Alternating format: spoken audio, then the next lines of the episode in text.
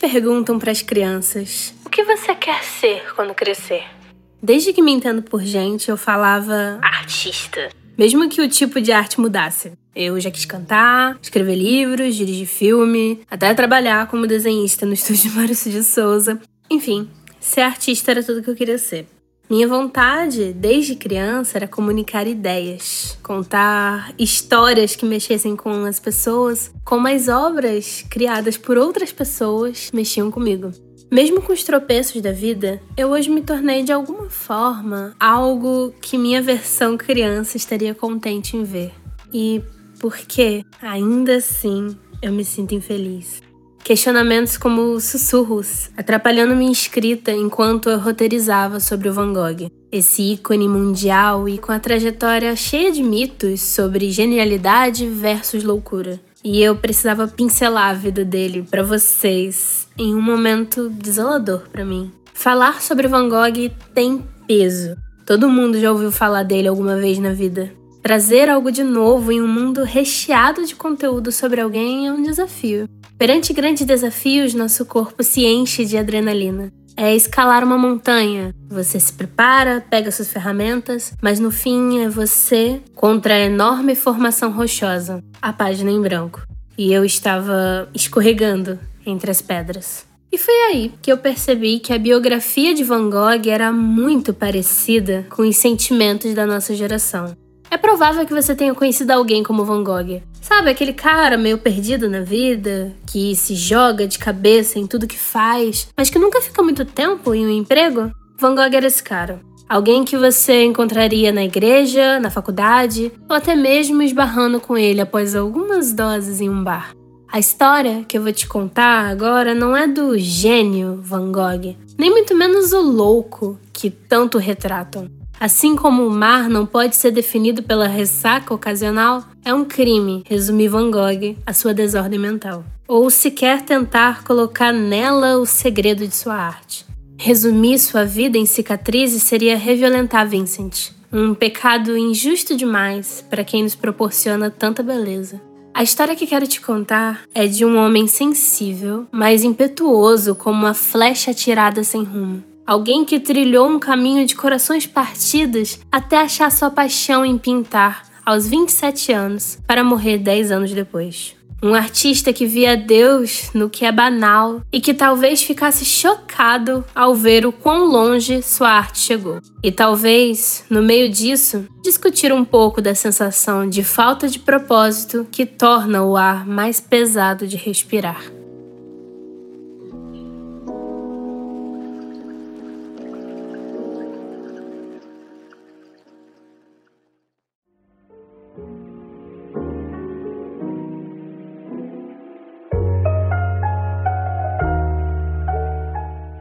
Olá, amantes da arte! Está começando mais uma edição do Descriarte, o programa que te apresenta uma nova maneira de experienciar as artes visuais através da audiodescrição. Eu sou Ariel Machado e te guiarei na obra de hoje.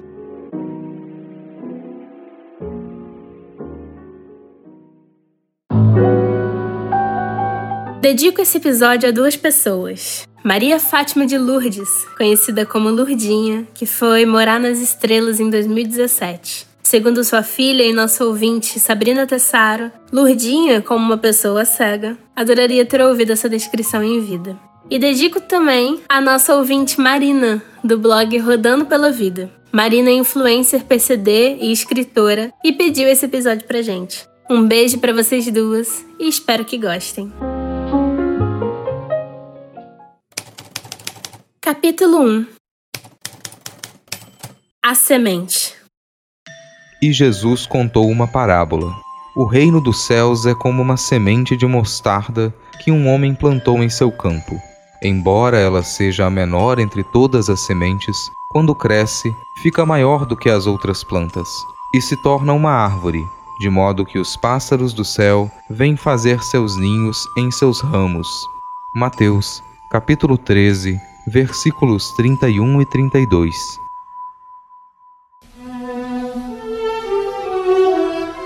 Vincent van Gogh nasceu em 30 de março de 1853 em Zundert, na Holanda. não havia sido a primeira criança do casal Van Gogh. Um ano antes, seu irmão, também chamado Vincent, havia nascido morto. Felizmente, o nascimento do segundo Vincent foi tranquilo. Isso sempre me fez pensar como o Vincent se sentia. Será que pensava que deveria viver por dois Vincents?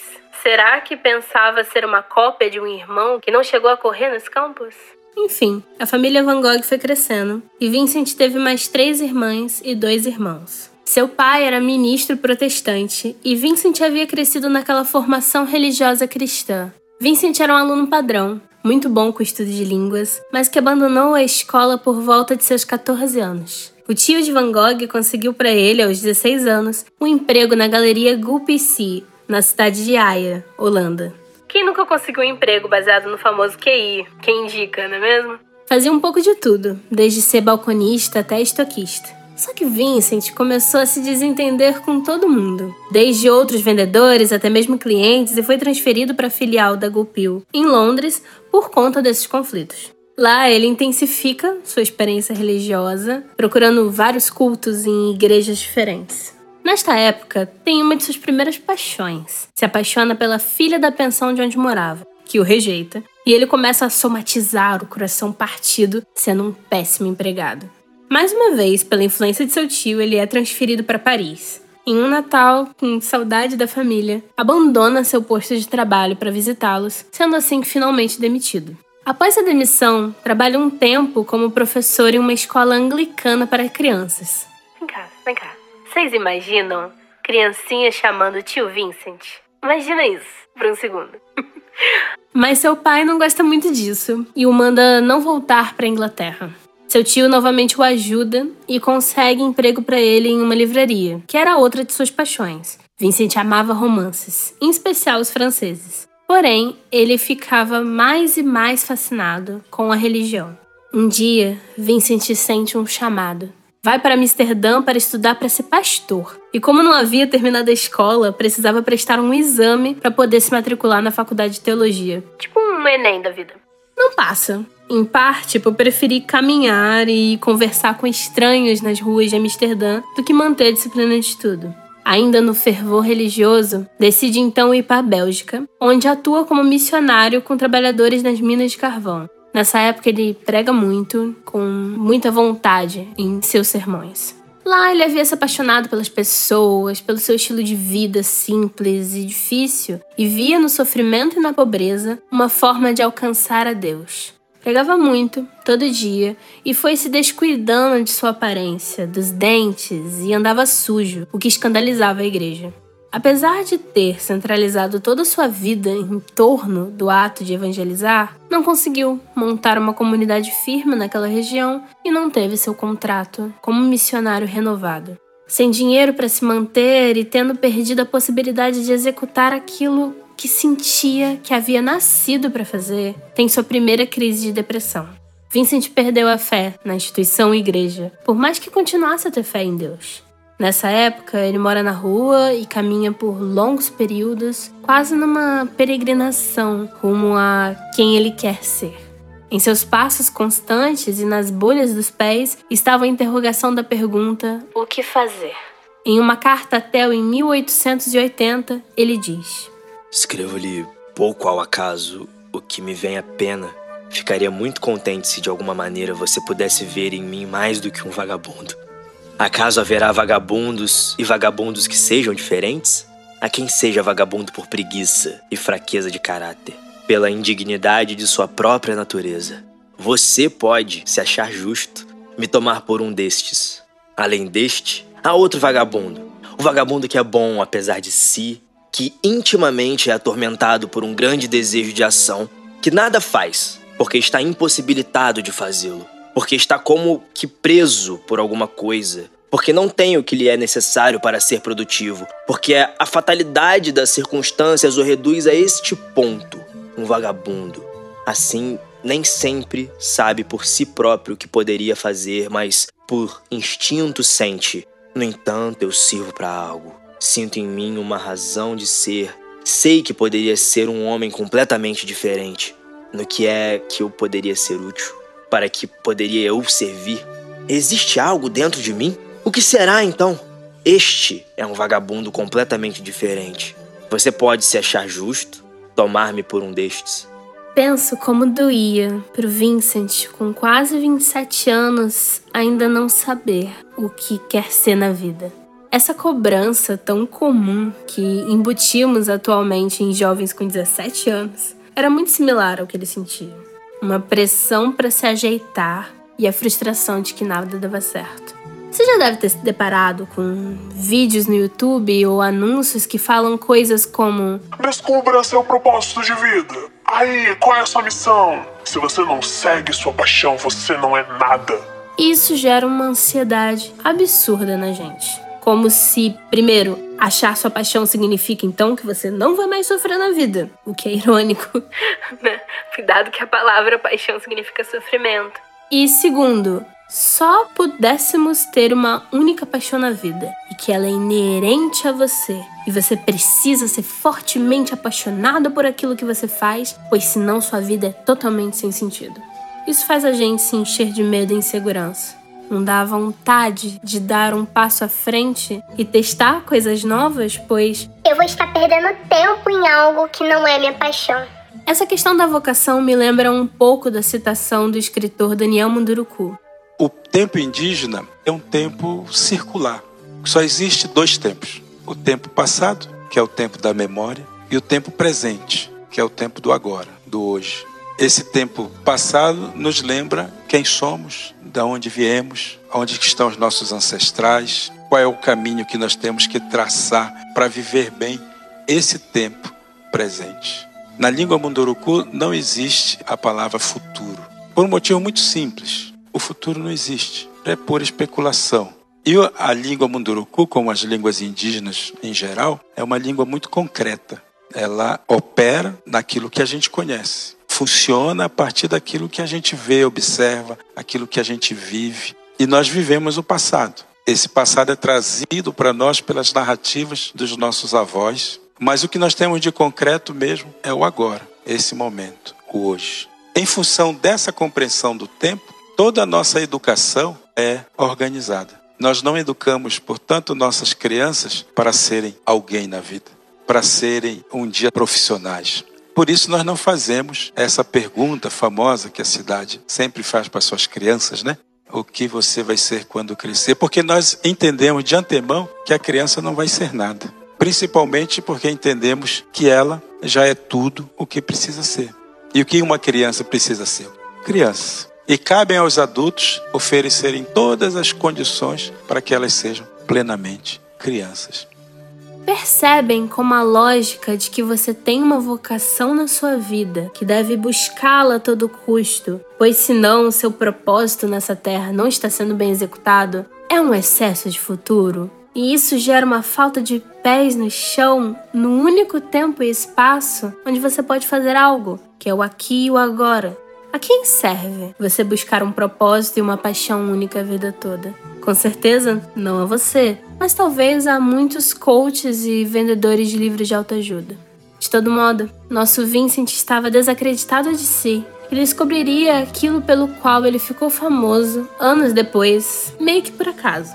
Ele sempre mantinha muita correspondência com seu irmão Theo e constantemente incluía rascunhos e desenhos nas cartas que enviava, para mostrá-lo o que via. Theo então sugeriu que se concentrasse mais no desenho, talvez para ser um artista ou um ilustrador contratado. Vincent viu naquelas palavras de seu irmão um novo chamado. Estava convencido de que poderia servir Deus através da arte.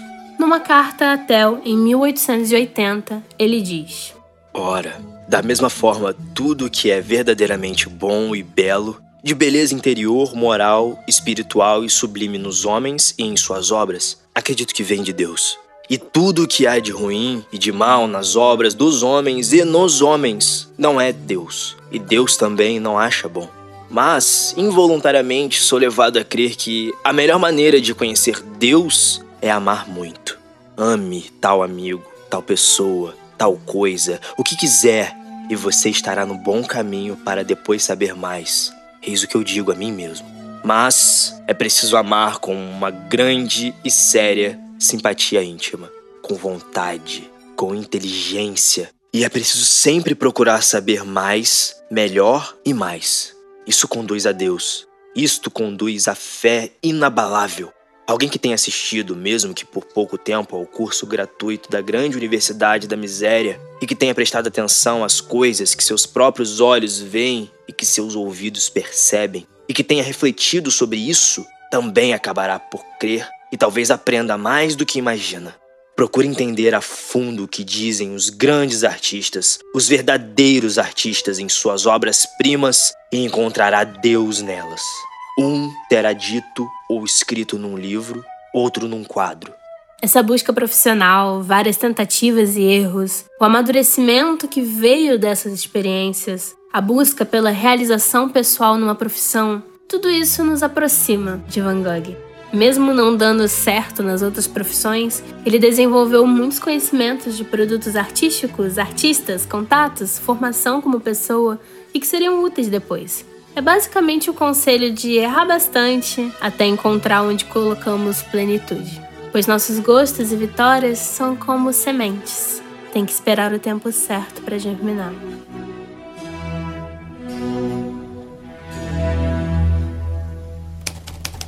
Capítulo 2 O semeador Jesus falou para eles muitas coisas por parábolas o semeador saiu para semear. Enquanto semeava, algumas sementes caíram à beira do caminho, e os passarinhos foram e as comeram.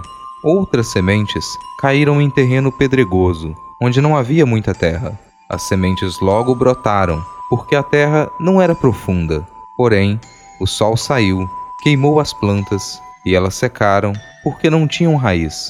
Outras sementes caíram no meio dos espinhos, e os espinhos cresceram e sufocaram as plantas.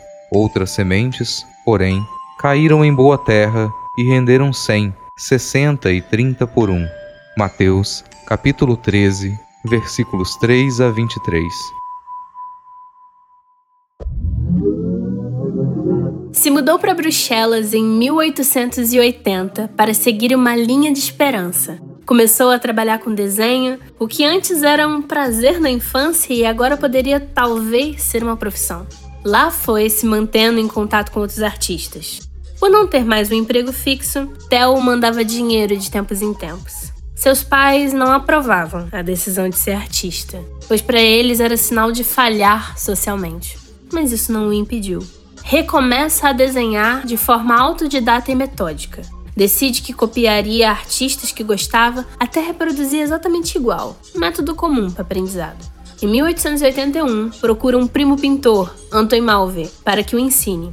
Todo dia, no estúdio de Malve, ele ensinava Vincent o básico das aquarelas e das tintas a óleo, além de melhorar as habilidades de Vincent com perspectiva. Nesse meio tempo, se apaixona por uma de suas primas, mas também é rejeitado. Vincent fica meio stalker. Comparece na casa da moça com frequência, exigindo vê-la, apesar da negativa.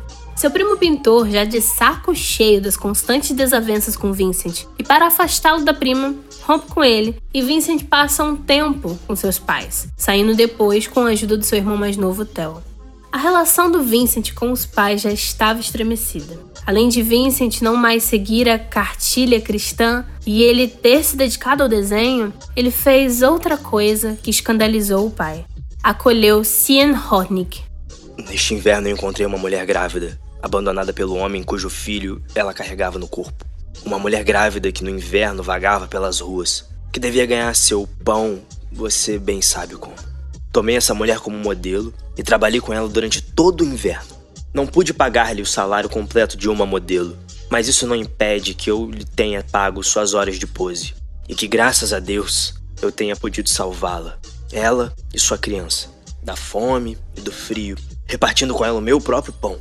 Quando encontrei essa mulher, fiquei impressionado por seu aspecto doentio. Eu a fiz tomar banhos, dei-lhe fortificantes tanto quanto pude. Ela ficou bem mais saudável. Fui com ela à Lady, onde há um instituto para mulheres grávidas que lá podem dar à luz. Não era de se espantar que ela estivesse doentia. A criança estava em má posição, ela teve que sofrer uma operação, tiveram que virar a criança, especialmente com a ajuda de fórceps. Entretanto, há uma grande possibilidade de que ela escape desta.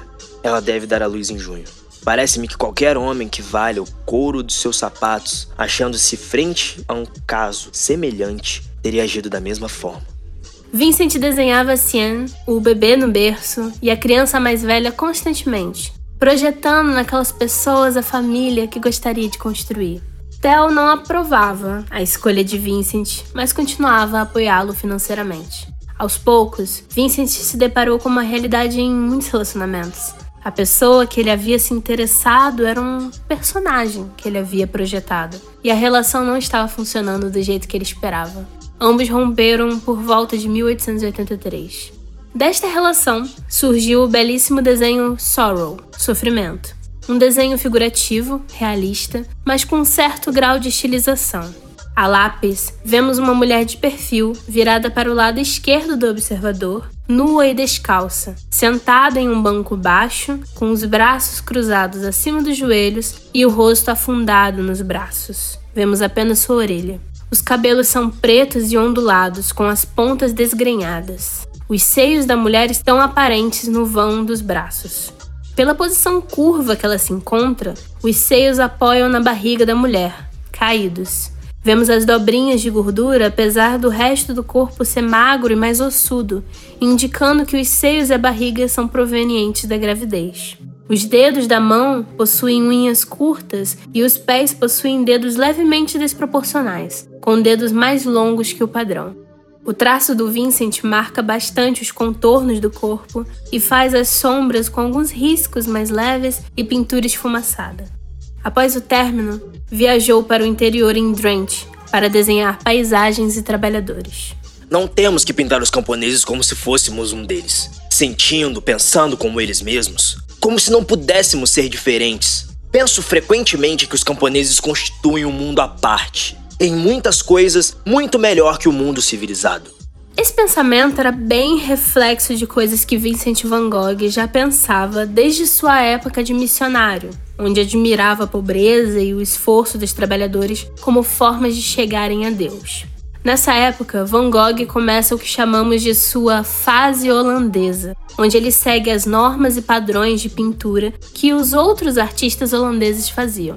Ele utiliza tons escuros como marrons, verde musgo, preto, cinza. Uma paleta bem diferente de como conheceríamos anos depois. Assim que as chuvas começaram na cidade, ele volta para Nuenen, na Holanda, onde se aproxima de sua mãe e a relação familiar começa a mostrar sinais melhores até que seu pai fica escandalizado com a busca de Vincent por modelos para pintar, proibindo que qualquer pessoa da congregação pose para ele. Em Nuenen, realizou cerca de 250 desenhos, principalmente sobre a vida de camponeses e tecelões. Nesta época, ele começa a trabalhar naquela que ele considerava sua obra-prima, os comedores de batata, que é um óleo sobre tela, 82 centímetros por 1,14m. É um quadro figurativo estilizado que retrata uma cena de cinco camponeses sentados à volta de uma mesa simples de madeira, no interior de uma pequena casa também de madeira.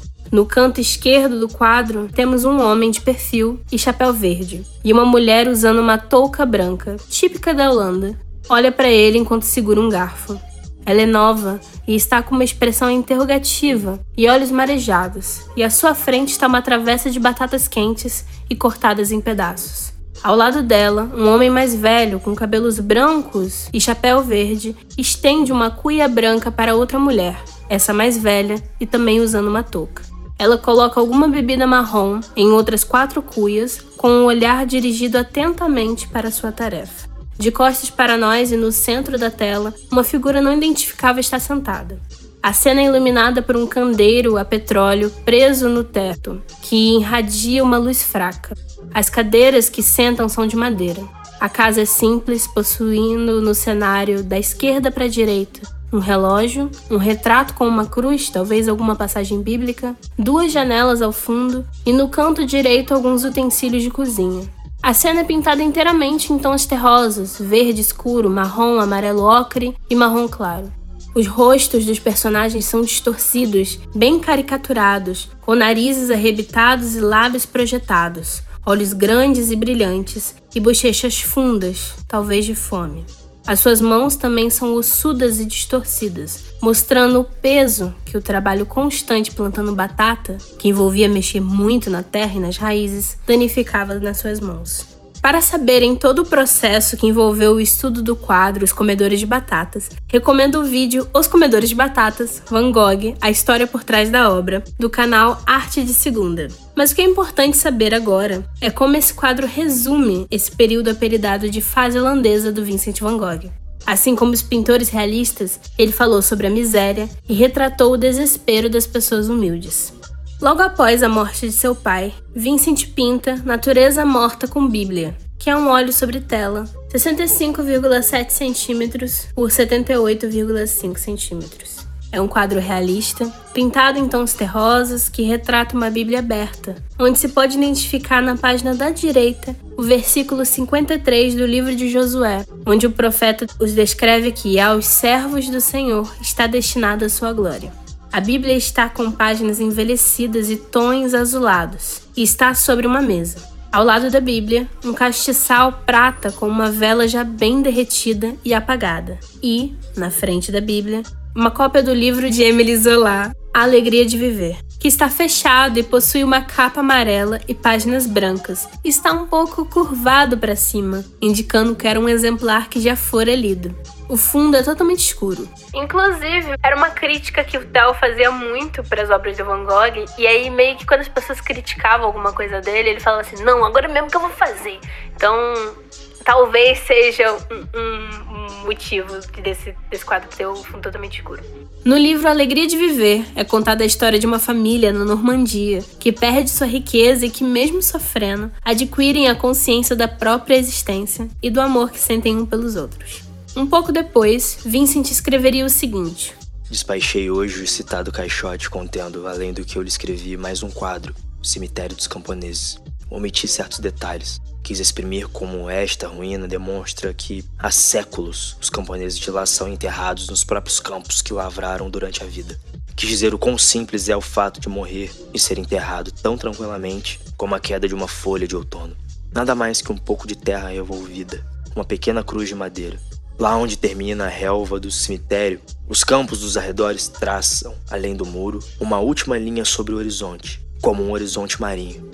E essa ruína me conta como uma fé, uma religião ficou carcomida por mais que tenha tido fundamentos sólidos e como entretanto para os outros pequenos camponeses, viver e morrer é e sempre será a mesma coisa que é para a relva e as florezinhas que lá crescem, naquela terra de cemitério o fato de germinarem e murcharem singelamente. As religiões passam, Deus permanece, disse Vitor Hugo, a que também acabam de enterrar. Vincent mostrava ali não só uma outra visão da própria religiosidade e da figura de Deus, mas uma preocupação com as coisas materiais e talvez até uma cutucada em seu pai falecido.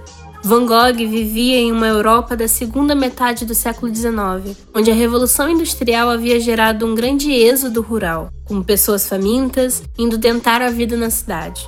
Como vários artistas de seu período, ele também discute aqui os problemas da miséria, mas sem glamorizar o trabalho do campo. Se quiser saber mais sobre a Revolução Industrial e a arte, recomendo o episódio do Descriarte Realidade Nua e Crua. Nessa mesma época, Vincent pintava diversas versões, assim como continuou pintando, da parábola do semeador, que você ouviu no começo desse capítulo. Talvez sentisse que, assim como o semeador, havia jogado várias sementes em territórios inférteis. E agora, com a pintura, finalmente poderia ver sua plantação ter sucesso. Capítulo 3 O campo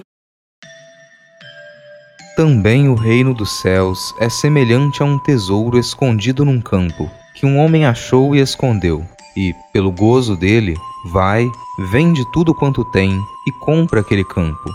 Mateus, capítulo 13, versículo 44. Depois da morte do pai, Vincent se inscreve na Academia de Belas Artes mas discute demais com professores e mestres. Então, objetivo é ir para Paris para ter lições com Fernand Cormon. Theo começou a procurar um apartamento grande o bastante para ele e seu irmão, mas antes mesmo que pudesse achar um, Vincent já tinha se mudado em fevereiro de 1886, o avisando por carta. Theo o seguiu e foram morar no famoso bairro de Montmartre. Falo mais sobre esse bairro boêmio no episódio sobre Toulouse-Lautrec, mas basicamente era um bairro onde concentrava a população trabalhadora e também possuía muitos bares e bordéis na região. No contraste entre a sacristia dos cultos e o profano das ruas, Vincent já desenhava alguns quadros, mas constantemente se irritava com os professores e outros colegas.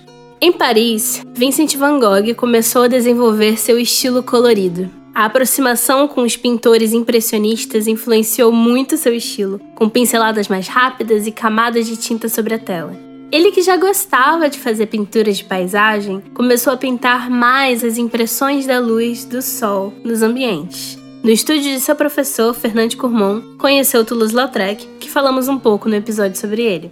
Essas novas pessoas e influências afetaram bastante seu trabalho, o permitindo experimentar livremente.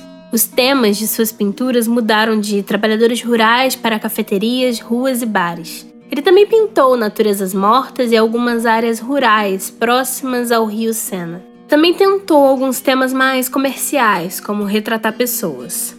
Nessa época, para economizar, fazia muitos autorretratos, pois era bem caro pagar pelo trabalho de um modelo vivo. Porém, há também alguns estudiosos que dizem que esses autorretratos, além de uma medida econômica, também revelavam em Vincent uma busca por se encontrar, por saber quem ele era de fato. Vincent van Gogh, além de formas distorcidas para denunciar profissões e estados de ânimo que ele já fazia desde sua fase holandesa, passou a usar muito a cor. Isso acaba colocando Van Gogh como um pós-impressionista, ou seja, um pintor influenciado pelo impressionismo, mas também pré-expressionista. Falamos sobre expressionismo no episódio Por que Gritas? As cores eram muito importantes para Van Gogh, em especial as complementares. Portanto, se no verão há a posição dos azuis, como um elemento laranja no bronze dourado dos trigais, poderíamos fazer exatamente desse modo um quadro que exprimisse bem a atmosfera das estações, com todos os contrastes de cores complementares: vermelho, verde, azul e laranja, amarelo e violeta, branco e preto. Aqui quero deixar o um ensinamento que Van Gogh expressou sobre cores em uma de suas cartas. Estes rudimentos desenvolvidos pelos sábios modernos conduziram à noção de certas leis que formam uma luminosa teoria das cores. Teoria esta que Eugène Delacroix conhecia cientificamente e a fundo após tê-la conhecido por instinto. Se combinarmos duas das cores primárias, o amarelo e o vermelho, por exemplo, para compor uma cor binária, o laranja, essa cor binária atingirá o seu maior brilho quanto mais aproximarmos da terceira cor primária não usada na mistura.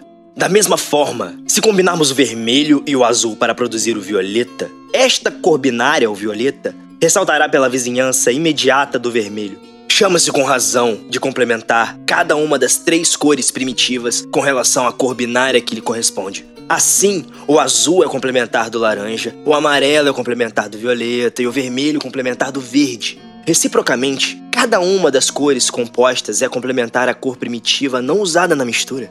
Esta exaltação recíproca é o que se chama de lei do contraste simultâneo. Se as cores complementares forem tomadas como valores iguais, ou seja, com o mesmo grau de vivacidade e de luminosidade, sua justaposição as levará uma e outra a uma intensidade tão violenta que os olhos humanos mal poderão suportar. E por um fenômeno singular, estas mesmas cores que se exaltam por sua justa posição se destruirão se misturadas. Assim, quando misturarmos o azul e o laranja em quantidades iguais, o laranja deixando de ser alaranjado e o azul deixando de ser azul, a mistura destrói os tons, resultando num cinza absolutamente incolor. Mas, se misturarmos dois complementares em posições desiguais, eles se destruirão apenas parcialmente e teremos um tom quebrado que será uma variedade de cinza. Sendo assim, novos contrastes poderão nascer da justa posição de dois complementares, sendo um puro e outro quebrado. A luta sendo desigual, uma das cores triunfa, e a intensidade dominante não impede a harmonia entre as duas. E se agora aproximarmos os semelhantes em estado puro, mas com diversos graus de energia, por exemplo, o azul escuro e o azul claro, obteremos um outro efeito, no qual haverá contraste pela diferença de intensidade e harmonia pela semelhança das cores. Finalmente, se dois semelhantes são justapostos, um em estado puro, o outro quebrado, por exemplo, azul puro com azul cinza, resultará um outro tipo de contraste, que será atenuado pela analogia. Vemos, portanto, que existem vários meios diferentes entre si, mas igualmente infalíveis de fortalecer, sustentar, atenuar ou neutralizar o efeito de uma cor. E isto trabalhando com o que a cerca, sem mexer propriamente nela. Para realçar e harmonizar essas cores, ele emprega ao mesmo tempo o contraste das complementares e a harmonia das análogas e, em outros termos, a repetição de um tom vivo pelo mesmo tom quebrado. Basicamente, em Paris, Van Gogh gostava de café, cachimbo, absinto, sexo e mangá. Conforme contei para vocês no episódio do Toulouse-Lautrec, naquela época havia toda uma onda chamada japonismo, que era a fascinação europeia pelas coisas que vinham do Japão. O Japão tinha acabado de se abrir para o comércio e o Vincent e seu irmão Theo começaram a colecionar várias gravuras japonesas. A influência das linhas bem marcadas e contrastes de cores marcaram não só Vincent, mas todos os pintores europeus daquela época. O estilo de Van Gogh na época é marcado pelas pinceladas à vista no quadro, fruto de uma pintura rápida, pronta para captar o instante. Quanto a ficar no MIDI, mesmo que seja mais caro, vejamos. Gostamos da pintura japonesa, sofremos sua influência, Todos os impressionistas têm isso em comum, e não iríamos ao Japão, ou seja, ao seu equivalente, o MIDI? Ainda acho, portanto, que, pensando bem, o futuro da nova arte está no MIDI. Apenas é má política ficar aqui sozinho, quando dois ou três poderiam se ajudar vivendo com um pouco. Gostaria que você passasse algum tempo aqui. Você sentiria a coisa ao fim de algum tempo. A vista muda, vemos com um olho mais japonês, sentimos a cor de um modo diferente. Também tenho a convicção de que, justamente através de uma longa permanência aqui, eu libertarei a minha personalidade. Os japoneses desenham rápido, muito rápido, como um relâmpago. É que seus nervos são mais delicados e sua sensibilidade mais simples. Eu estou aqui há alguns meses, mas diga-me, será que em Paris eu teria desenhado em uma hora o desenho dos barcos? Nem mesmo com um quadro, ora. Isso foi feito sem medir, deixando correr a pena. Ele ficou tão viciado em gravura japonesa que começou a fazer releituras.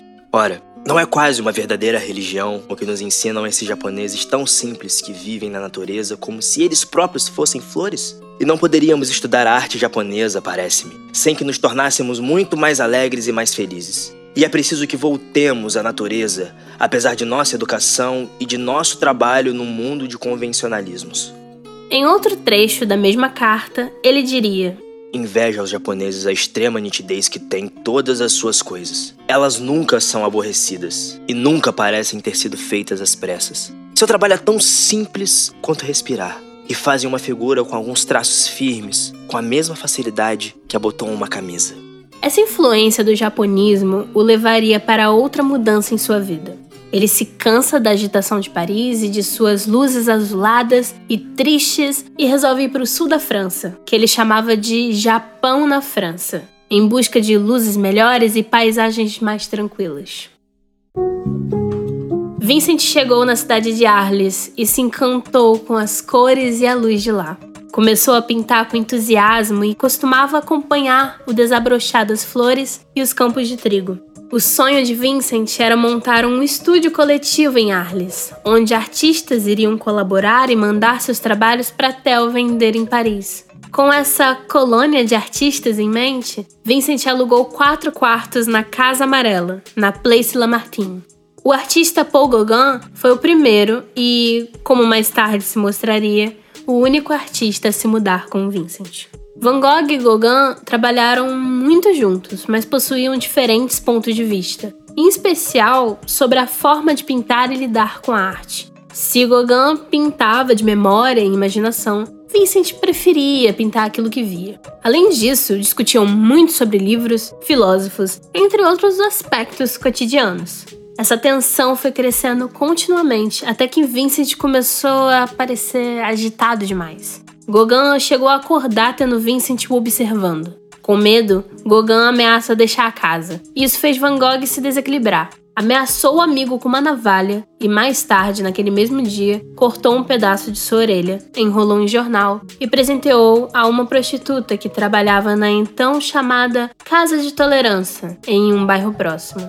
Na manhã seguinte, Vincent foi admitido no hospital de Arles e Theo correu para lá assim que ouviu as notícias. Após sua visita, voltou a Paris acompanhado de Gauguin.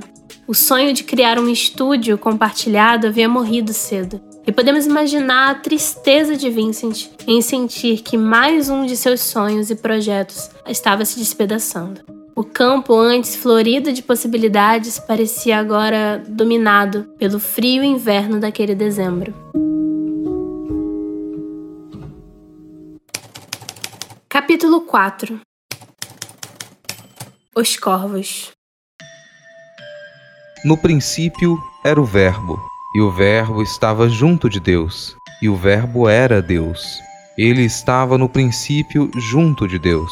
Tudo foi feito por ele, e sem ele nada foi feito.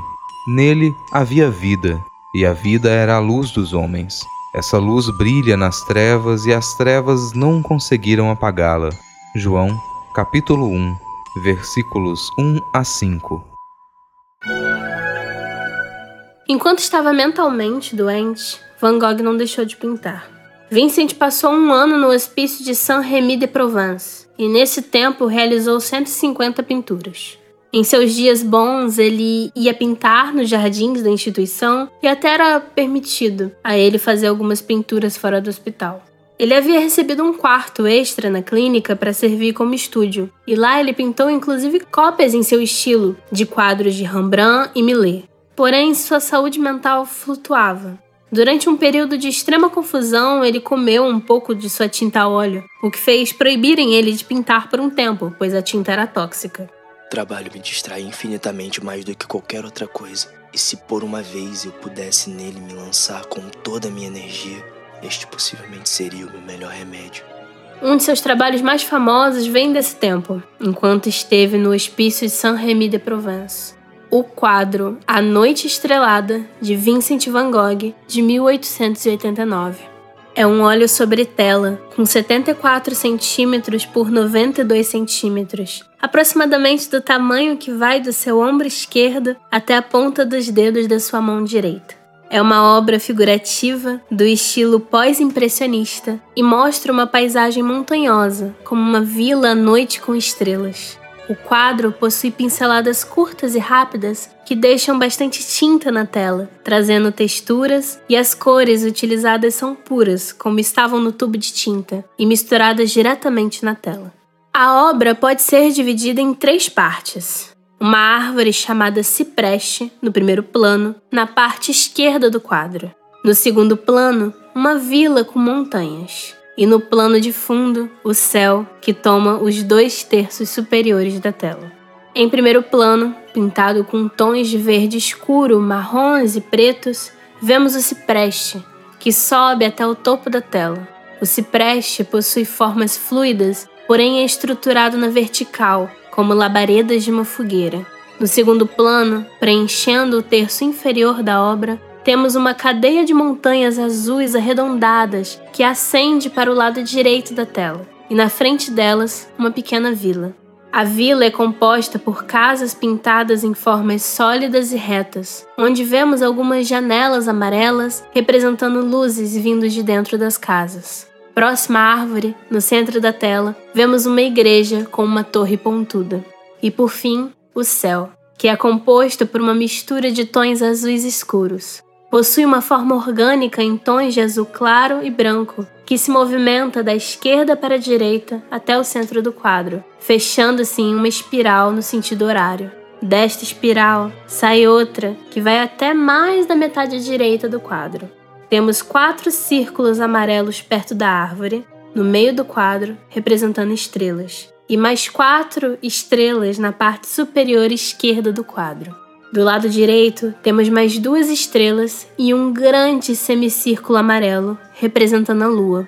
Todas essas formas amarelas possuem traços em tons amarelos e azuis claros que a circulam, como se fosse o efeito da luz que irradia desses corpos celestes, trazendo movimento ao céu. O contraste do amarelo vivo com o azul profundo da obra cria uma tensão quente-frio.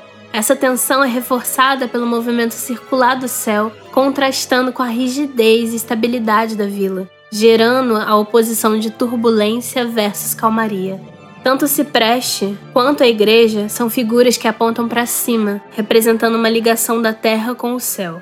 A obra passa a sensação de um tumulto interno em oposição a uma busca por estabilidade. A vila apresentada no quadro de Van Gogh não fazia parte da paisagem vista pelo seu quarto. O cipreste é um elemento comum nas obras de Van Gogh e é uma árvore tradicionalmente associada aos cemitérios e ao luto. Neste quadro, vemos o contraste entre as luzes espirituais que giram e irradiam sonhos diversos naquela cidade adormecida e talvez até claustrofóbica, com casas muito próximas uma das outras. É a natureza, representada pelo cipreste, que liga o céu e a terra, Deus e os homens. A igreja ali presente como uma memória de um sonho que não pôde ser cumprido. A lua hipnotiza o olhar.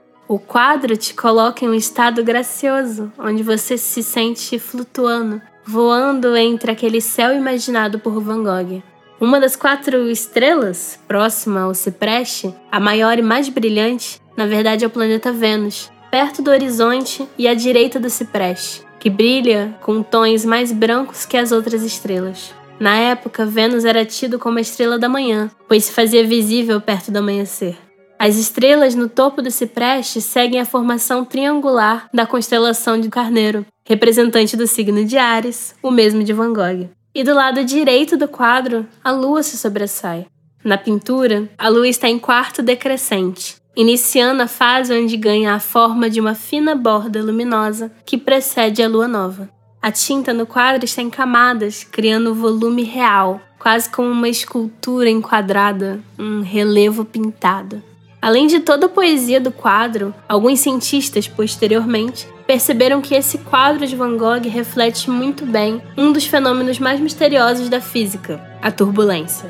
O físico espanhol Manuel Torres, junto com uma equipe de pesquisadores, investigou a relação entre o fenômeno da turbulência, observado na natureza, e a turbulência notada em alguns dos quadros do Van Gogh, como, por exemplo, o redemoinho entre luz e nuvens, visto em seu quadro Noite Estrelada chamei a mestre em física, Karine Xavier, para nos falar um pouquinho sobre isso. Oi, pessoal, tudo bem com vocês? Meu nome é Karine Xavier, eu sou formada em Física, sou pesquisadora, mestrando no programa de pós-graduação em Física da UFRJ. Sou uma mulher branca, de cabelos castanhos, ondulados. Eu sou alta e meus olhos são verdes. Quando a gente está falando de turbulência em física, a gente automaticamente está falando sobre dinâmica de fluidos.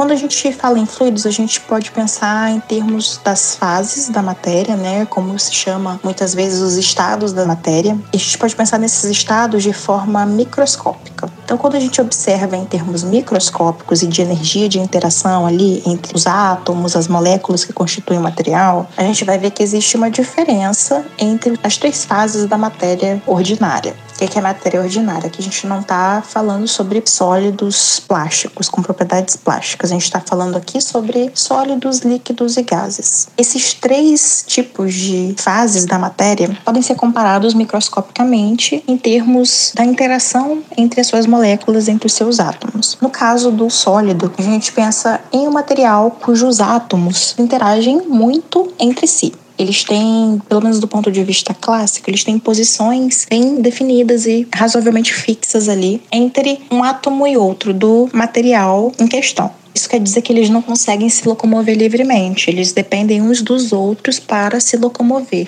Então, por outro lado, quando a gente está falando sobre líquidos e gases, esses materiais eles têm liberdade para se locomover em relação às suas moléculas. As moléculas conseguem se locomover mais livremente, mais independente umas das outras. E por causa do gás, que é a mais independente possível que a gente consegue imaginar, eles estão praticamente independentes aí uns dos outros, principalmente quando a gente fala de gases ideais, que a gente costuma trabalhar na física. Então, quando a gente está falando de fluidos, a gente está falando de líquidos e gases, para simplificar. E eles possuem algumas propriedades específicas, algumas propriedades que são próprias de fluidos. Uma dessas propriedades é não ter forma definida. Então, quando eu coloco água de uma jarra no copo, a água vai tomar a forma daquele copo. Quando eu libero uma substância gasosa num quarto, num ambiente fechado ali, ele vai se expandir até ocupar todo o ambiente.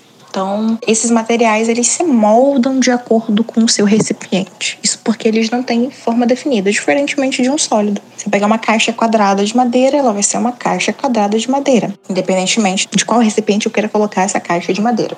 Quando a gente está falando sobre turbulência na física, automaticamente a gente está falando sobre entender a dinâmica dos fluidos, como que eles se locomovem em determinadas condições, como que ele está escoando. Isso porque o escoamento dos fluidos ele pode ser o que nós chamamos de escoamento laminar ou escoamento turbulento. No escoamento laminar, né, como o nome sugere, a gente tem o fluido escoando em camadas, digamos assim, como se fossem lâminas bem finas, camadas bem finas, que são lineares e paralelas. Essas camadas elas não interagem entre si. Se a gente quisesse, por exemplo, fazer um experimento e a gente pensasse num fluido escoando numa tubulação, vamos supor que eu pudesse tirar ali uma fotografia do fluido, vamos supor água escoando numa tubulação ali horizontal. Se eu tirasse uma foto e observasse cada ponto do fluido, se eu pudesse visualizar isso, por exemplo, usando corante, eu iria verificar que ele está escoando como se fossem linhas retas. Em cada ponto do fluido está com a mesma velocidade, com a mesma intensidade, na mesma direção, no mesmo sentido. Então, esse é o caso do escoamento laminar. Se você tirasse uma foto no momento e depois você tirasse foto daqui a alguns minutos, você veria a mesma coisa, o mesmo comportamento. Ele teria a mesma velocidade em todos os pontos. Por outro lado, quando a gente está falando de regime turbulento, as coisas começam a ficar mais complexas. Nesse caso, eu poderia visualizar que cada ponto do fluido possui uma velocidade, um vetor de velocidade diferente. E o que eu quero dizer com um vetor de velocidade diferente, eu quero dizer que cada ponto vai ter uma intensidade diferente de velocidade, uma direção diferente de velocidade um sentido diferente de velocidade. Então, esse escoamento ele não é linear.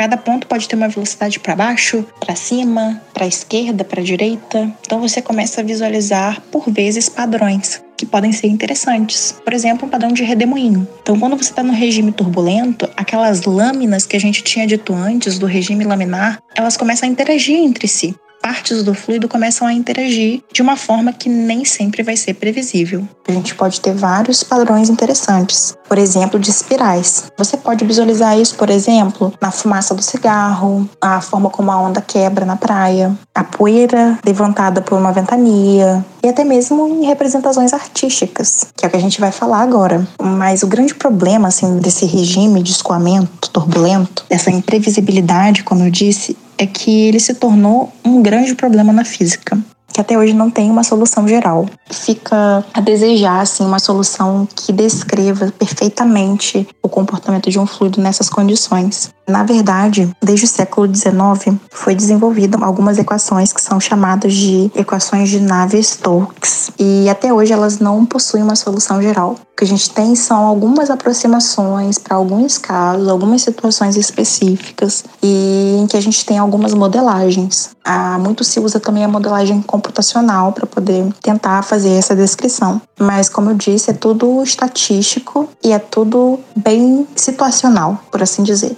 Esse é um dos motivos, inclusive, pelos quais a gente não consegue ter uma previsão do tempo 100% certa, acertando em todos os casos. Isso porque, como eu disse, é extremamente complexo o comportamento do ar em regime turbulento. Um dos modelos que existem é o modelo de Kolmogorov. Ele foi utilizado para desvendar um dos fatos mais curiosos em que a gente observa o fenômeno de turbulência. Como eu tinha dito antes, a turbulência está em vários fenômenos da natureza. E se está na natureza, também vai estar na arte. É quase que automático. E um dos casos em que a turbulência é representada artisticamente, não é o primeiro nem o último, mas é um que intrigou bastante a classe física, é a obra Noite Estrelada do Van Gogh. Ok, mas como eles conseguiram comprovar a relação entre a turbulência e os quadros do Van Gogh? Os especialistas digitalizaram a pintura Noite Estrelada em computador para que seus pontos pudessem ser analisados por meio de um modelo matemático chamado Kolmogorov. Esse modelo foi desenvolvido pelo matemático russo Andrei Kolmogorov, que se propôs a ampliar a compreensão sobre a turbulência. Aplicada à tela, foi avaliada a probabilidade de cada ponto, no caso os pixels, separados por determinada distância, ter o mesmo brilho ou luz. O resultado desse estudo comprovou a precisão do artista em seguir a escala desenvolvida por Komogorov, mostrando que aquela pintura, mesmo baseada na imaginação, representava exatamente como a turbulência se reflete na natureza, como uma troca de energia entre redemoinhos maiores para menores, que levam a um padrão de repetição de redemoinhos.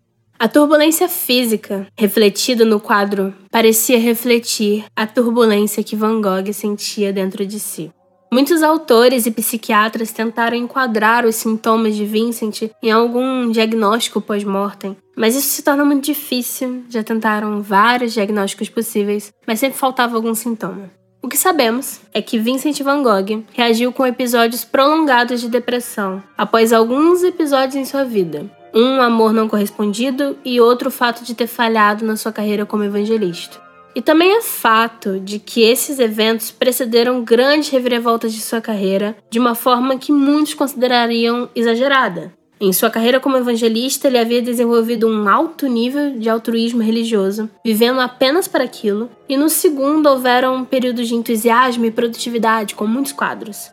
Esse tipo de padrão de comportamento costuma ser associado à bipolaridade, um transtorno de humor que se caracteriza por longos períodos de depressão, seguidos de períodos mais breves da chamada hipomania ou mania, é onde existe muito entusiasmo, atividade sexual agitada, produção, falta de sono e, em alguns casos, certos delírios, onde a pessoa se considera mais poderosa e capaz.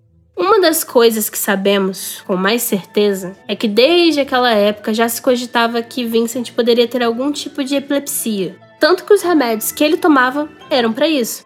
A epilepsia poderia ter sido agravada pelo uso de absinto, que era um tipo de álcool bem forte e famoso na época, mas que o uso contínuo poderia ter influenciado a piora no seu estado. O tenso é quando muita gente atribui seu talento artístico à sua saúde mental precarizada, o chamado de gênio torturado. Muitos afirmam que ele via as coisas de uma forma distorcida por conta de algum dano cerebral e por conta disso ele conseguia ver o mundo de forma diferente. Outros fizeram pesquisas e mostraram que talvez Vincent tivesse algum grau de daltonismo e por isso contrastes mais brutos como o que ele utilizava iriam ser melhor percebidos. Outros falavam de um possível glaucoma que faria com que ele visse esses halos ao redor das coisas. Na apresentação de stand-up da Hannah Gatsby, ela comenta maravilhosamente bem sobre um cara que chegou no fim do show em que ela falava sobre antidepressivos e disse: Se não fossem os transtornos mentais, não haveriam os girassóis de Van Gogh mas que na verdade é possível que a preferência do pintor pela cor amarela poderia ter sido por conta de um efeito da dedaleira, a digitalis purpúrea, que era utilizada na medicina para o tratamento de diversas doenças, inclusive tratar crises maníaco-depressivas e para a epilepsia. Porém, como o azul e o branco também eram bem presentes em seus quadros, se ele tivesse uma contaminação muito aguda da dedaleira, esses tons seriam meio indistinguíveis, então é provável que se ele sofria disso era de um modo mais moderado.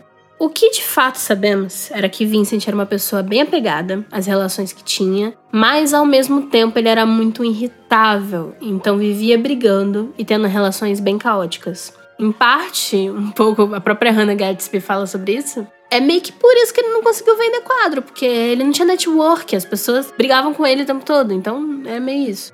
Sabemos que ele teve uma relação bem intensa com seu pai, com quem discutia bastante, e que não se sentia amado pela mãe. Sabemos que ele se sentia frustrado, tanto por não conseguir a cartilha de ter uma família e uma profissão estável. Sabemos também que mudanças de planos e quebras de expectativa o atravessavam com muita dor, como navalhas. E nisso eu me identifico um pouco. Mas, tanto nas suas cartas como nas suas pinturas, vemos alguém que buscava ser amado e que buscava amar, mesmo sem saber direito como. Vemos também que o relacionamento que tinha com seu irmão Theo era lindo, numa cumplicidade e cuidado muito grandes. Nesse quadro, Noite Estrelada, Van Gogh transforma o sofrimento que vive em algo que hoje apreciamos. A Noite Estrelada é um retrato de um momento doloroso e que hoje em dia estampa até para camisetas e artigos de papelaria. Mas como isso aconteceu?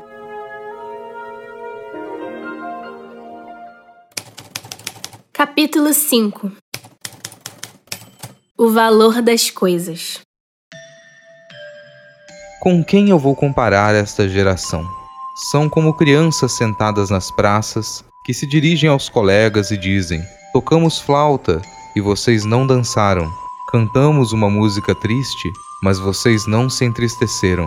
Pois veio João, que jejua e não bebe vinho, e disseram: Ele está com um demônio. Veio o filho do homem comendo e bebendo, e dizem: Ele é um comilão e beberrão, amigo dos cobradores de imposto e pecadores. Mas a sabedoria é justificada por suas obras. Mateus, capítulo 11, versículos 16 a 19. A turbulência parece tão bonita em um quadro de Van Gogh. Eu poderia ficar numa noção idílica de acreditar que Van Gogh produzia sem se importar se fazia ou não sucesso. Poderia finalizar o roteiro assim: abracem o caos e se joguem nas suas criações. Mas seria uma mentira qualquer esperança de terminar o roteiro em uma vibe minimamente bucólica ficou estremecida. Quando eu estava vendo o vídeo do pesquisador Alfredo Oliva, que inclusive tem um mini curso no YouTube sobre a vida de Van Gogh, que vale muito a pena vocês conferirem, tá na descrição. Onde ele diz: Se a hipótese do suicídio for uma hipótese correta, a, a ideia é que ele teria cometido suicídio porque não conseguia ganhar o suficiente para viver e sentir que ele era um peso para o seu irmão e isso era um fator desencadeador de crise. O sentimento de sentir-se um peso para quem amamos me é familiar. A morte desencadeada por não poder sustentar-se é algo comentado sempre em tom de voz baixa e certo nível de vergonha em minha classe social. Enquanto uso meias importadas da China, que retratam exatamente o Noite Estrelada, eu escrevo essas palavras. E dentro de mim não há uma turbulência bonita. Criação é algo que acontece com método e pesquisa. Mas uma parte da criação é imprevisível, o que torna o processo de criar esses episódios um tanto instáveis. Aí o próximo problema é que, mesmo que eu não esteja fazendo isso pelo dinheiro, fama, o fato de tornar grande parte do meu tempo torna a necessidade de gerar alguma renda para tornar o processo em si sustentável. O que vai para o terceiro problema, que é uma exaustão mental frequente de quem, além de roteirizar podcast, precisa sustentar a casa trabalhando mais de 8 horas por dia, estudando para concurso, faculdade, produzindo conteúdo na internet, para que algum algoritmo, que eu não sei muito bem como funciona, mas aparentemente eu trabalho para ele, faça com que todo o meu esforço chegue em alguém que vai me ouvir. Eu faço isso porque amo isso. Mas gera outra questão, onde eu amo tanto que eu quero fazer mais e mais, e mesmo que eu esteja descansando, eu me sinto culpada por ficar descansando. E eu nem queria que isso parecesse um trabalho, mesmo que eu fique orgulhosa disso. E mesmo que eu não me importe com números, existe uma pressão interna que eu constantemente levo em terapia, de que eu continue produzindo sempre na mesma qualidade e cada vez mais. Isso faz parecer um redemoinho, onde eu jogo problemas como pedras pesadas em um rio e as ondas geradas vão se batendo, agitando toda a água, fazendo subir a lama e gerando uma água cada vez mais turva. E eu poderia continuar isso por horas. Mas o ponto é que criar às vezes é cansativo. E é claro que eu não quero só reclamar aqui, não é o propósito desse episódio. É só que é importante falarmos sobre como às vezes os problemas que enfrentamos quase desbotam a alegria que sentimos. E o que mais magoa é gente vindo a romantizar questões problemáticas de saúde mental como se fossem essenciais para a criação como se eu ou qualquer criador tivesse que sofrer para você aproveitar o subproduto do nosso suor. Isto renova a eterna questão. A vida é inteiramente visível para nós? Ou antes da morte só lhe conhecemos um hemisfério? Os pintores, para falar só deles, estando mortos e enterrados, falam à geração seguinte ou a várias gerações seguintes por suas obras. Isso é tudo? Ou há ainda algo mais? Na vida de um pintor, talvez a morte não seja o mais difícil. Eu confesso não saber nada a respeito, mas a visão das estrelas sempre me faz sonhar, tão simplesmente quanto me fazem sonhar os pontos negros, representando as cidades e aldeias no mapa geográfico. Eu me pergunto por que os pontos luminosos do firmamento nos seriam menos acessíveis do que os pontos negros do mapa da França. Se tomamos o trem para ir a Tarascon ou a Rouen, tomamos a morte para ir a uma estrela. O que é certamente verdadeiro nesse raciocínio é que estando na vida, nós não podemos ir a uma estrela, assim como estando mortos, não podemos tomar o trem. Enfim, não me parece impossível que a cólera, as pedras, a tísica, câncer sejam meios de locomoção celeste, assim como os barcos a vapor, os ônibus e a estrada de ferro são meios terrestres. Morrer tranquilamente de velhice seria ir a pé. Van Gogh, antes de morrer, ele já tinha exposto em alguns lugares, mas morreu tendo vendido um só quadro. E isso é normalmente falado quase como um grande mito do artista incompreendido. Mas Van Gogh só pôde produzir tanto sem ter dinheiro entrando na conta, pois tinha uma rede de apoio para mantê-lo. Nem todos temos sorte. Van Gogh só pôde criar por ter tempo para isso, por ter ócio para caminhar em pradarias, Quantos artistas morrem sem ter vendido um quadro, não por uma dificuldade das pessoas daquele período valorizarem, mas por ele ter que trabalhar mais de 12 horas por dia em fábricas? Quantos artistas foram suicidados? Pois suicídio é um fato social. Por possuírem corpos que não encaixavam nesse mundo de poucos. O pobre Galgan não tem sorte. Receio muito que, em seu caso, a convalescença seja ainda mais longa que a quinzena que ele teve que passar de cama. Meu Deus, quando será que veremos uma geração de artistas que tenham corpos saudáveis? Há momentos em que fico realmente furioso comigo mesmo. Pois não adianta nada ser mais ou menos doente que os outros. O ideal seria ter um temperamento suficientemente forte para viver 80 anos. E isso com o sangue que fosse realmente um bom sangue. Contudo, já seria consolador se soubéssemos que virá uma geração de artistas mais felizes. Em 27 de julho de 1890, após demonstrar cartas muito preocupadas em ser um peso para seu irmão, que agora tinha um filho para criar e estava tentando coisas novas profissionalmente, Vincent van Gogh caminhou até um campo de trigo e atirou em si mesmo, no peito, com uma pistola. O posicionamento do tiro gera até hoje muita discussão se o disparo foi acidental ou fruto de uma luta mas a tese mais aceita foi que Vincent decidiu dar fim à própria vida. Porém, seu sucesso atual se deu por conta de uma mulher, Joana Jo Bondia, esposa de Tel. Após a morte do irmão, Tel não durou muito tempo. Sabendo do amor que seu marido tinha pelo irmão, Jo colocou ambos lado a lado no cemitério. Em lápides gêmeas simples, repousam os irmãos com seus túmulos cobertos por uma relva verde escura, como cobertores para o sereno. A viúva agora tinha uma porção de pinturas de Vincent e começou a enviar cartas a todos os contatos de Tel, que era vendedor de arte, caso você não se lembre, marcando exposições. Entre 1892 e 1900, organizou 20 exibições. Contactou críticos para avaliarem e escreverem matérias sobre Vincent. E aí, museus começaram aos poucos a comprar obras. As críticas positivas para as obras de Vincent van Gogh começaram a sair nos jornais, aumentando a procura por obras do artista. Em 1914 foi publicada a primeira edição das Cartas de Vincent ao Tel, Nesse meio tempo, grandes museus pelo mundo adquirem obras de Van Gogh e por isso muitas obras famosas dele estão espalhadas por aí. Quando Joe morreu em 1925, seu filho Vincent Wilhelm van Gogh começou a articular para criar o um museu com as obras do tio, que foi aberto em 1930 em Amsterdã.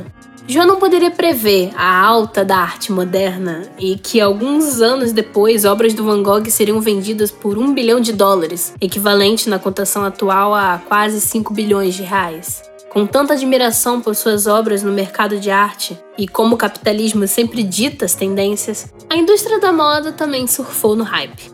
Em 1988, no desfile Primavera-Verão, Yves Saint Laurent lançou nas passarelas um blazer amarelo com ombreiras. Afinal, eram os anos 80. E estampado nele a pintura Vaso com 12 Gerações. Em 2012 a 2019, diversos estilistas da alta costura tiveram inspirações de obras do pintor para seus looks. E como é bem explicado em O Diabo Veste Prada, Você vai até o seu armário e escolhe, digamos, este suéter horroroso, por exemplo, porque está tentando dizer ao mundo que se leva muito a sério para se importar com o que você vai vestir. Mas o que você não sabe é que a cor deste suéter não é um simples azul. Não é turquesa, não é lápis lazuli, ele é azul celeste. E você ignora o fato de que em 2002 Oscar de la Renta fez uma coleção de vestidos azul e celeste. Acho que foi Yves Saint Laurent que fez jaquetas militares azul e celeste. E então o Celeste apareceu depois em coleção de 80 outros estilistas. E então passou para as lojas de departamento e depois daí foi parar em lojas populares, onde você, sem dúvida, comprou este numa liquidação.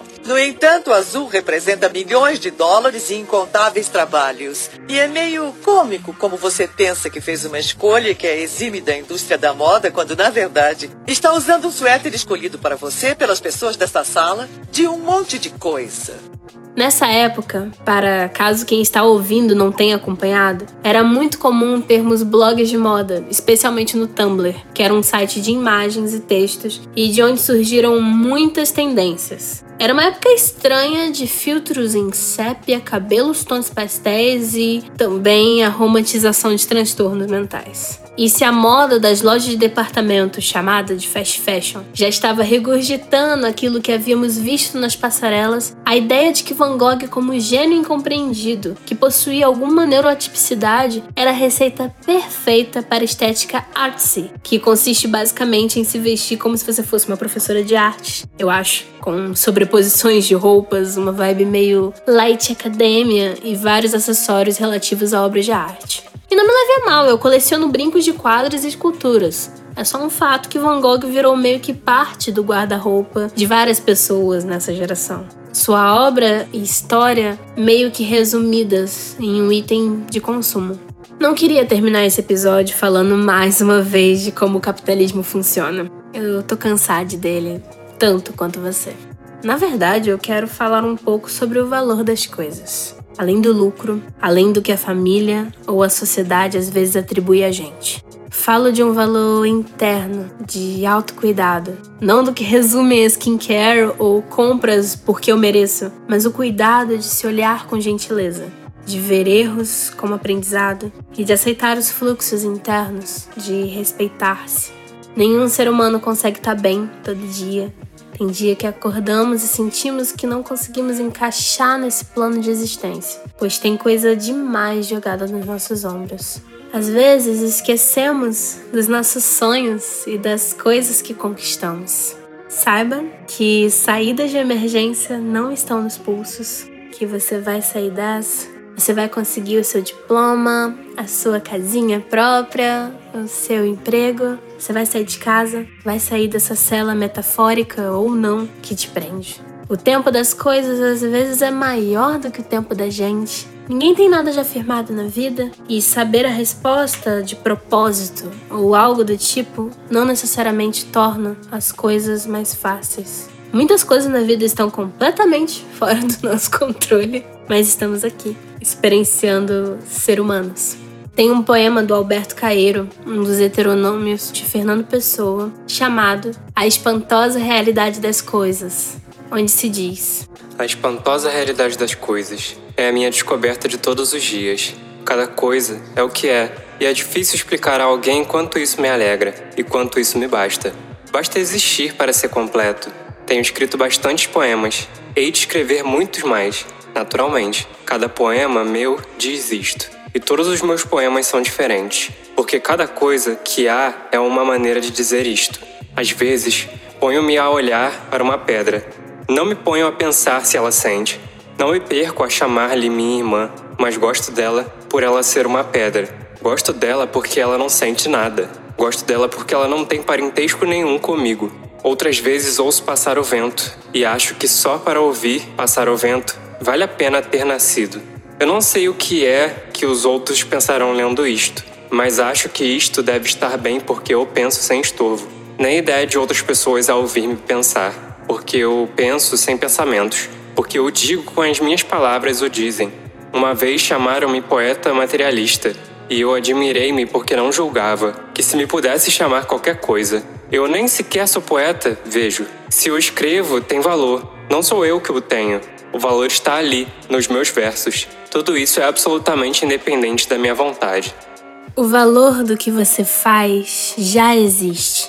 Às vezes sentimos que partes nossas nos puxam cada uma para um lado, mas isso é só o que parece ser.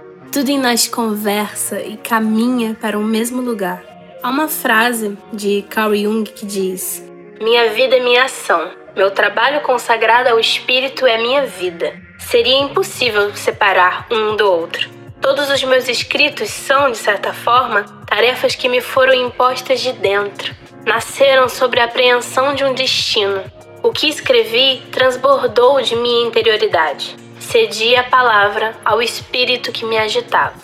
Van Gogh, que era puxado para tantas direções, aprendeu com cada profissão que teve. E isso é refletido em sua arte. Se suas paisagens são formas de observar manifestações de Deus. Se ter sido vendedor de quadros o ajudou a entender sobre arte. Tudo isso é por conta de sua obra refletir sua vida. De grandes fés e grandes certezas estamos lotados, mas valorizar o que construímos com erros e acertos é o que mantém a estrutura de quem somos. Como diria Mano Brown, você é do tamanho do seu sonho, faz o certo, faz a sua. Vamos acordar, vamos acordar, cabeça erguida, olhar sincero. Tá com medo de quê? Nunca foi fácil. Junta os seus pedaços e desce pra arena. Mas lembre-se, aconteça o que aconteça, nada como um dia após o outro dia. Como estrelas que colapsam e se tornam outra coisa, nenhuma mudança é um mero desaparecimento. Diante de cada pedacinho que negamos e redesenhamos em nós, esculpimos quem somos. Aprendemos a ser quem somos. A cada certeza frágil que quebramos existem os fragmentos de verdade, que são o material para um mosaico único, o mosaico da sua vida. O vitral principal de seu templo, de onde o sol iluminará e as cores desses aprendizados vão pincelar esse espaço sagrado que é a sua vida, sua grande obra. E eu acendo um incenso de arruda e olho amanhã chegando na janela, tipo um girassol devemos buscar caminhar onde tenha sol. Agradecimentos a João Vitor Barbosa, que fez a voz do nosso Van Gogh, a Rodrigo Hipólito do podcast Não Pode Tocar, Midcast e Pindorama Cast, que fez a leitura dos versículos bíblicos, também a Lisa 8-Bit, que fez a leitura do poema do Alberto Caeiro. Também agradeço a Karine Xavier, que se disponibilizou a nos falar sobre física. A audiodescrição desse episódio foi feita como parte do curso Imagem Acessível e corrigida pelos professores Victor Caparica e Letícia Mazzottini. Para mais informações do curso, acesse imagemacessível.com.br. O link está na descrição. Siga o Descriarte nas redes sociais, todas as arrobas são DescriartePod. Esse episódio foi roteirizado por mim, Ariel Machado, e foi editado e a trilha é toda a responsabilidade da Lisa 8-Bit. Você pode ajudar esse projeto a continuar enviando sua contribuição pelo Pix, pixdescriartepodcast.gmail.com. Todos os links estão na descrição. Ah, é... Eu vou testar essa voz assim, desse jeito, para falar um pouco qualquer coisa. Então gostaria de dizer fora Bolsonaro. E não há mais nada a dizer depois disso. Hoje eu descobri que o apelido da Liz pode ser Lizinha. É. Ai, tira a unha não, tá nervosinho. Ouvinte, que provavelmente a Liz vai colocar isso no. Ela tá tirando as unhas postiças maravilhosas dela. Sem vergonha, não tira. Não tira. Não tira. Ah, não tira. Ah! Dá muita gastura. Eu tenho, eu tenho sensibilidade auditiva, Liz. Ah! Faz isso não, amiga. Ah! Sai daqui. Não! Pare! Ah! Gente, barulho de cola desgrudando de plástico é uma das coisas mais desagradáveis da vida. Tudo bem, acabou. Dá a mãozinha aqui na tia, que eu tô passando mal aqui. Que gelada, cara, juro. É, então, é só um, só um comentário. Eu acho muito engraçado porque eu, como ex-pessoa que trabalhava em grupo jovem e tal, eu toda vez que eu falo essas coisas, a parte missionária do Vincent, eu falo, eu sei como é que é isso. Enfim, deixa eu voltar aqui. Motoca. Motocona. O cara tá dando grau, né?